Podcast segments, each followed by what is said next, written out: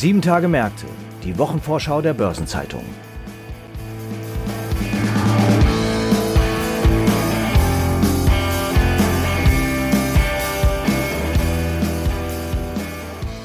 Die kommende Arbeitswoche ist durch Pfingstmontag eine kurze, aber dadurch nicht minder interessant. Wir befassen uns in diesem Podcast mit wichtigen anstehenden Terminen, zuvorderst mit der Zinsentscheidung der Europäischen Zentralbank EZB, die eine der wichtigsten Sitzungen der letzten Jahre abhält, auf die die Märkte gebannt schauen.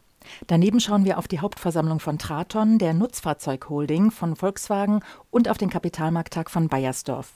Und dann steht am Donnerstag in Frankfurt die große Feier zum 70-jährigen Bestehen der Börsenzeitung an. Dabei wird Christian Sewing, Vorstandschef der Deutschen Bank, als Keynote-Speaker auftreten. Was genau geplant ist, wird Chefredakteur Detlef Fechtner im Verlauf dieser Episode erläutern. Und damit begrüße ich Sie sehr herzlich, liebe Hörerinnen und Hörer, zu einer neuen Folge von Sieben Tage Märkte unserer Wochenvorschau.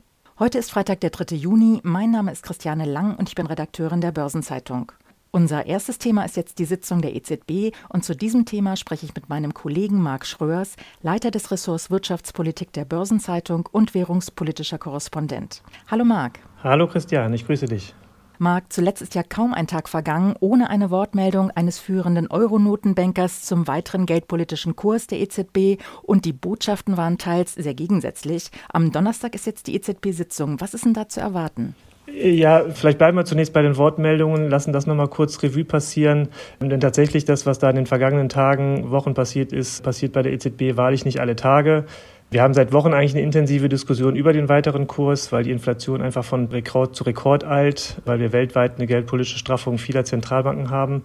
Ähm, die letzten zwei Wochen dann aber waren jetzt tatsächlich nochmal sehr außergewöhnlich und sehr bemerkenswert. Auslöser war eigentlich ein äh, Blogbeitrag, den äh, EZB-Präsidentin Christine Lagarde auf der Internetseite der EZB veröffentlicht hat, in Form wie Inhalt sehr ungewöhnlich. De facto hat sie die Entscheidung der nächsten drei Zinssetzungen vorweggenommen. Das gab selbst unter Mario Draghi nicht. Und der war ja für seine Alleingänge ebenso äh, berühmt wie berüchtigt. Wie gesagt, was sie skizziert hat, war Ende der Anleihekäufe, der Nettoanleihekäufe Anfang Juli, dann im Juli und September jeweils 25 Basispunkte Zinserhöhungen. Das war ihr Skript.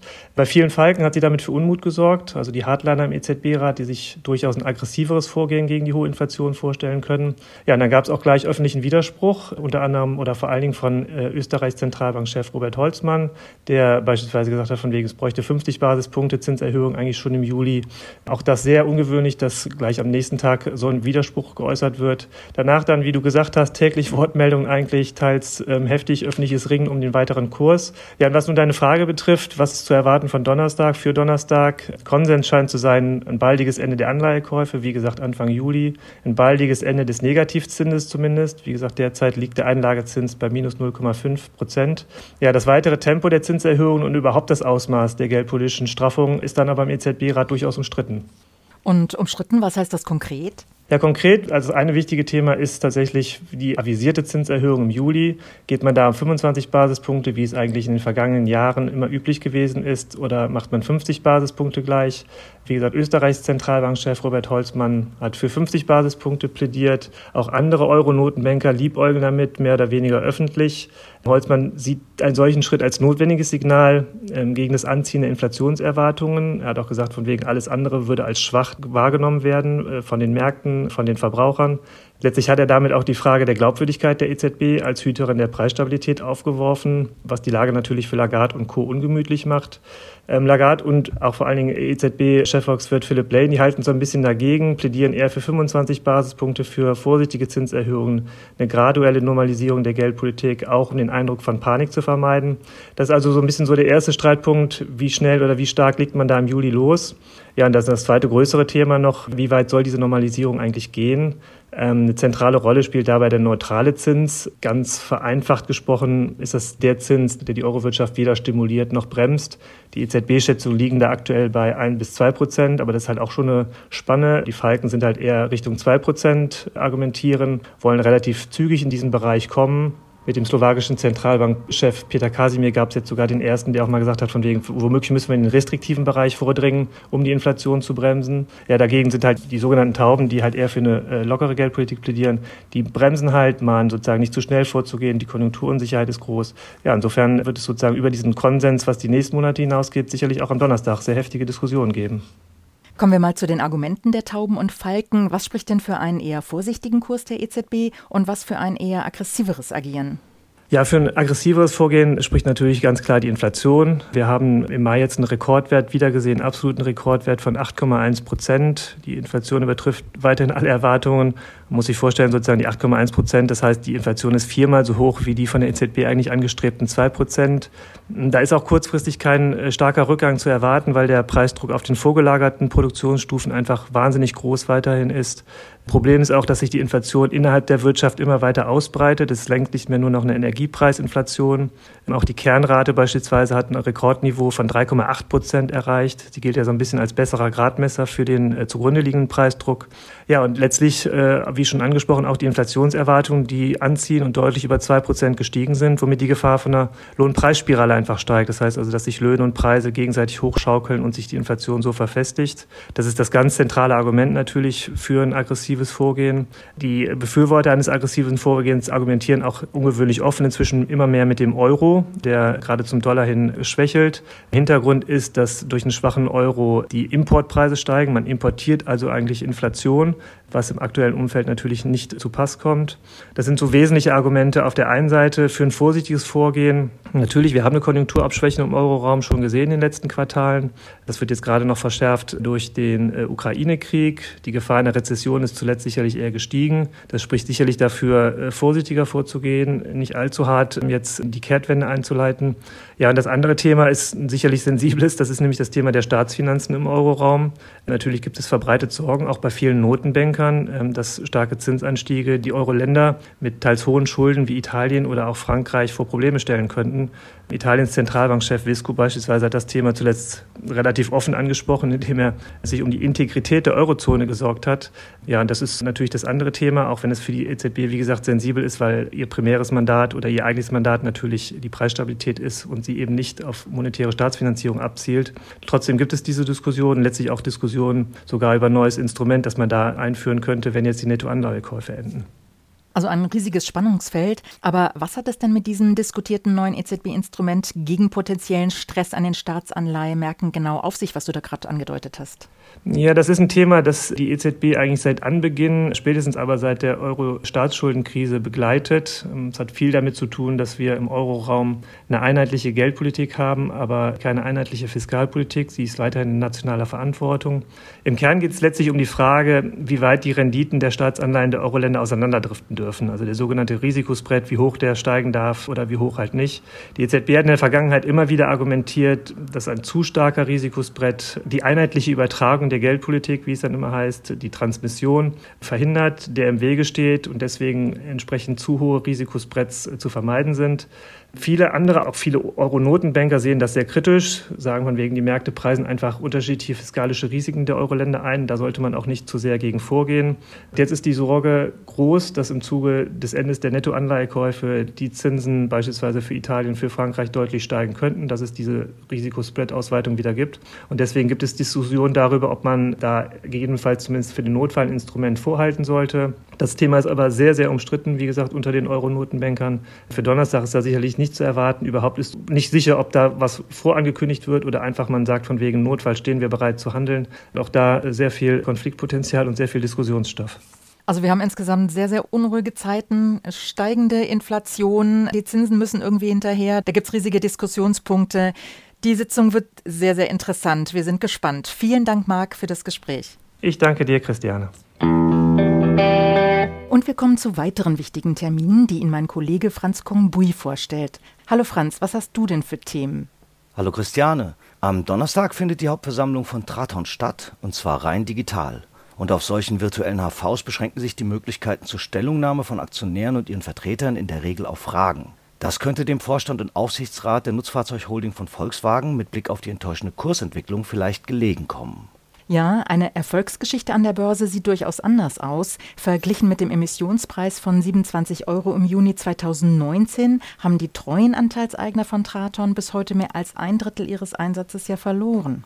Das stimmt. Der Aktienkurs lag nur kurz mal etwas über dem Ausgabepreis und das war im Sommer des vergangenen Jahres. Und schon das IPO vor knapp drei Jahren war für Traton holprig verlaufen. VW konnte weniger Aktien platzieren als geplant und besitzt noch heute knapp 90 Prozent der Anteile des Lkw- und Busherstellers mit Hauptsitz in München. Eine gute Gelegenheit, den Anteil zu reduzieren, ergab sich bisher nicht. Das heißt, dazu wird sicherlich einige Wortmeldungen auf der HV geben. Aber was ist denn sonst noch zu erwarten? Nun, seit der Hauptversammlung vor einem Jahr gab es in der Führung wieder einige Veränderungen.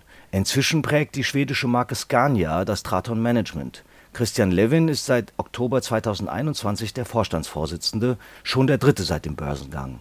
Und der Schwede, der auch Chef von Scania ist, hatte vor zwei Wochen die Ziele für Traton vorgestellt, unter anderem für die Profitabilität.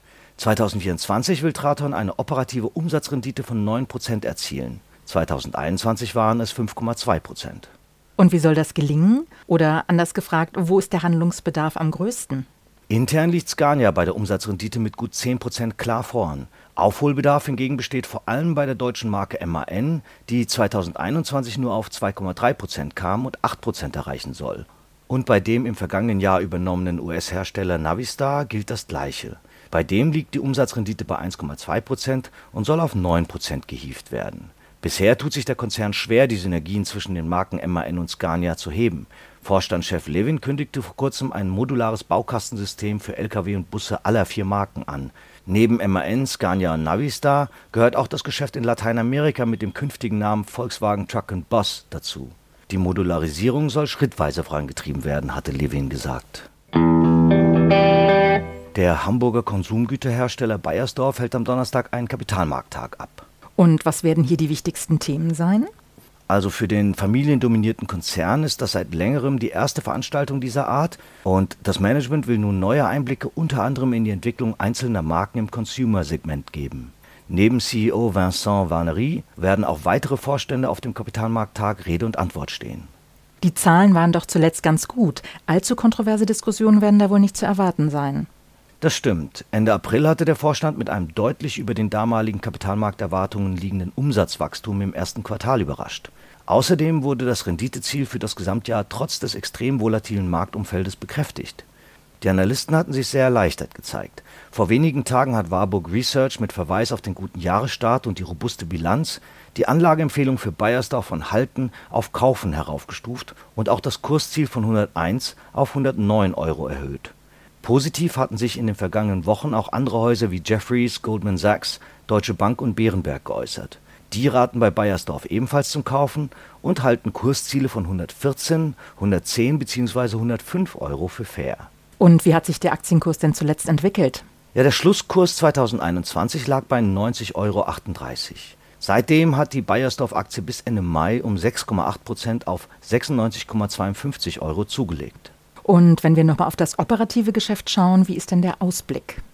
Ja, wie gesagt, das Umsatzwachstum der Consumersparte war im ersten Quartal sehr stark. Finanzchefin Astrid Herrmann wollte dennoch die Umsatzprognose für dieses Jahr nicht erhöhen. Bayersdorf bleibt konservativ vorsichtig und geht von einer Steigerung im mittleren einstelligen Prozentbereich aus. Hermann hatte das mit den Risiken in China begründet und was die hohen Kosten für Rohstoffe angeht, so rechnet Bayersdorf auch in der zweiten Jahreshälfte mit hohen Levels, aber keinen großen Unterschieden zu den ersten sechs Monaten. Kommenden Donnerstag steht die große Feier zum 70-jährigen Bestehen der Börsenzeitung in Frankfurt an. Hierzu wird uns Chefredakteur Detlef Fechtner nun mehr berichten. Hallo Detlef. Hallo Franz. Wie wird dieses Fest begangen? Was ist angedacht? Ja, wir werden ein bisschen zurückblicken auf 70 Jahre Börsenzeitung, 70 Jahre Wirtschaftsgeschichte. Wir werden natürlich auch ein bisschen vorausblicken und uns über Transformation unterhalten. Und unterhalten ist das Stichwort. Als Medienunternehmen tun wir das natürlich im Dialog. Wir freuen uns ungemein, dass Christian Sewing unserer Einladung gefolgt ist, der Vorstandsvorsitzende der Deutschen Bank. Er wird hier in Frankfurt bei unserer Feier dabei sein und die Keynote halten. Und wir werden uns dann mit ihm ein bisschen über Transformation unterhalten. Der Festakt ist bereits der fünfte, nachdem der Reigen vor dreieinhalb Wochen in Luxemburg begann und dann in Berlin, Stuttgart und Düsseldorf weitergeführt wurde. Du warst ja auf all diesen Feiern gewesen. Was waren denn da die Höhepunkte? Na, das Schöne war, dass wir gemeinsam mit unseren Lesern, gemeinsam mit unseren Ansprechpartnern, gemeinsam mit denen, über die wir regelmäßig berichten, gefeiert haben und dass wir Ernst Pattberg als Herausgeber und Miriam Pütz als Vorsitzende der Geschäftsführung ganz ausgezeichnete Keynote-Speaker begrüßen durften. Das war Klaus Regling, der Chef des Euro-Rettungsfonds in Luxemburg. Das war Stefan Wintels, der KfW-Chef, den wir in Berlin begrüßt haben.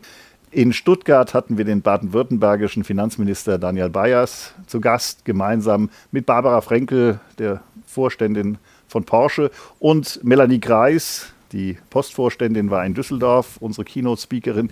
Alle Keynote-Speaker haben berichtet aus ihren Unternehmen und Institutionen über Transformation, über den Weg von der Gegenwart in die Zukunft und wir haben gemeinsam mit ihnen natürlich auch über die Zukunft der Börsenzeitung gesprochen. Dann kommen wir nochmal zurück auf das anstehende Fest am Donnerstag in Frankfurt. Wo findet das denn statt? Ja, Frankfurt ist natürlich etwas ganz Besonderes und wir haben einen ganz besonderen Ort dafür. Wir haben die Paulskirche als Veranstaltungsort dieser Feier und wir freuen uns ungemein auf die Feier mit mehreren hundert Gästen aus der Financial Community hier in Frankfurt. Vielen Dank, Detlef, für all diese Informationen zu unserer großen Feier am kommenden Donnerstag. Gerne, Franz.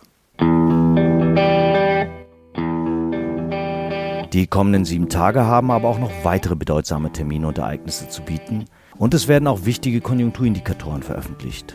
Eine Übersicht zu all dem finden Sie heute im Finanzmarktkalender auf Seite 2 der Börsenzeitung und unter börsen-zeitung.de/slash Finanzmarktkalender. Daneben ist das folgende noch erwähnenswert. Am Montag findet in Deutschland trotz des Feiertags Pfingstmontag Börsenhandel statt. Derweil sind die Börsen in Dänemark, Norwegen, Österreich, Schweden, Schweiz und Südkorea feiertagsbedingt geschlossen. Am Dienstag verhandelt das Bundesverwaltungsgericht über die Aufnahme der Corona-Impfung in die Liste vorgeschriebener Basisimpfungen für Soldaten. Der EZB-Monatsbericht Mai zum APP-Kaufprogramm sowie der Bericht für April und Mai zum PEP-Kaufprogramm werden veröffentlicht. Das private American Petroleum Institute API informiert über die wöchentlichen US-Rohöllagerbestandsdaten und die australische Notenbank gibt den Zinsentscheid bekannt. Zur Wochenmitte kommt der wöchentliche Ölbericht der US-Energiebehörde Energy Information Administration EIA. Am Europäischen Gerichtshof wird ein Urteil zu britischen Steuervergünstigungen für multinationale Unternehmen und ein Richterspruch zum Markenstreit um Think Different erwartet. Am Donnerstag soll ein EuGH-Gutachten zum Auskunftsrecht bei Weitergabe personenbezogener Daten zu Marketingzwecken veröffentlicht werden. Zudem wird die Jahresversammlung des IFO-Instituts unter dem Motto Geld- und Fiskalpolitik in der EU unter veränderten geopolitischen Bedingungen in München durchgeführt. Und es findet eine Pressekonferenz des Umweltbundesamtes zum Thema Entlastungspaket Klima und Umwelt, Reform der Mehrwertsteuer statt. Zum Wochenabschluss steht der Solar Decathlon Europe 2122 an, ein Hochschulwettbewerb für nachhaltiges Bauen und Wohnen in der Stadt.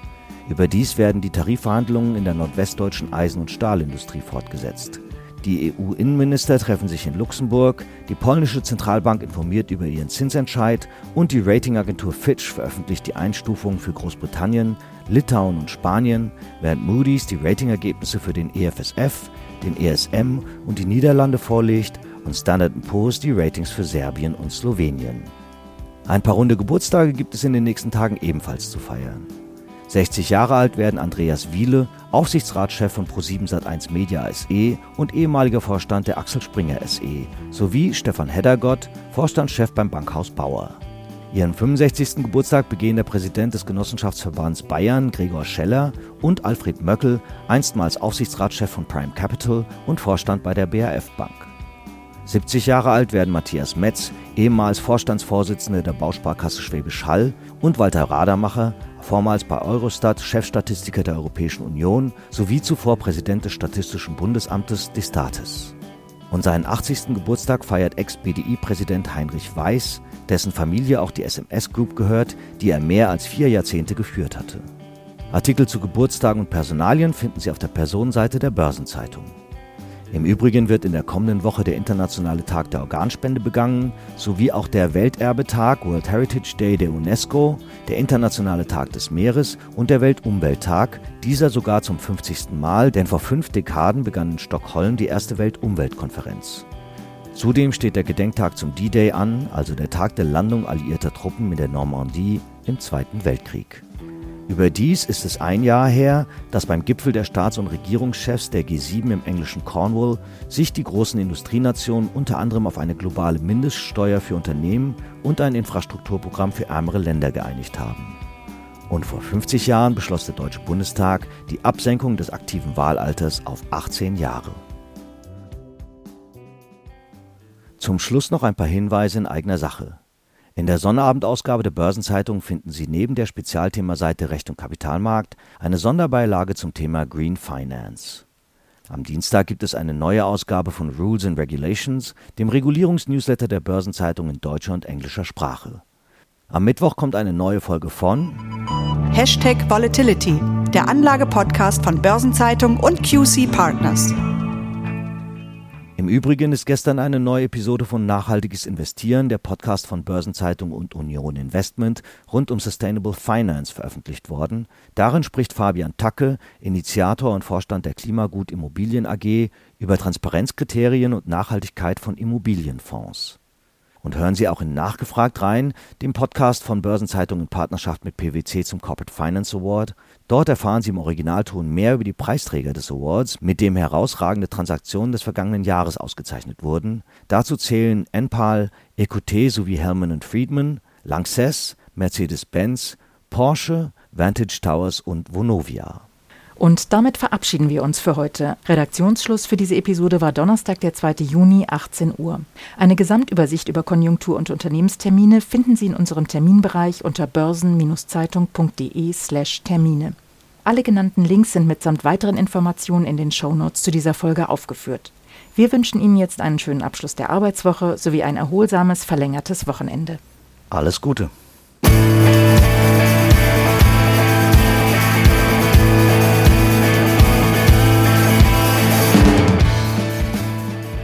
Sieben Tage Märkte, die Wochenvorschau der Börsenzeitung.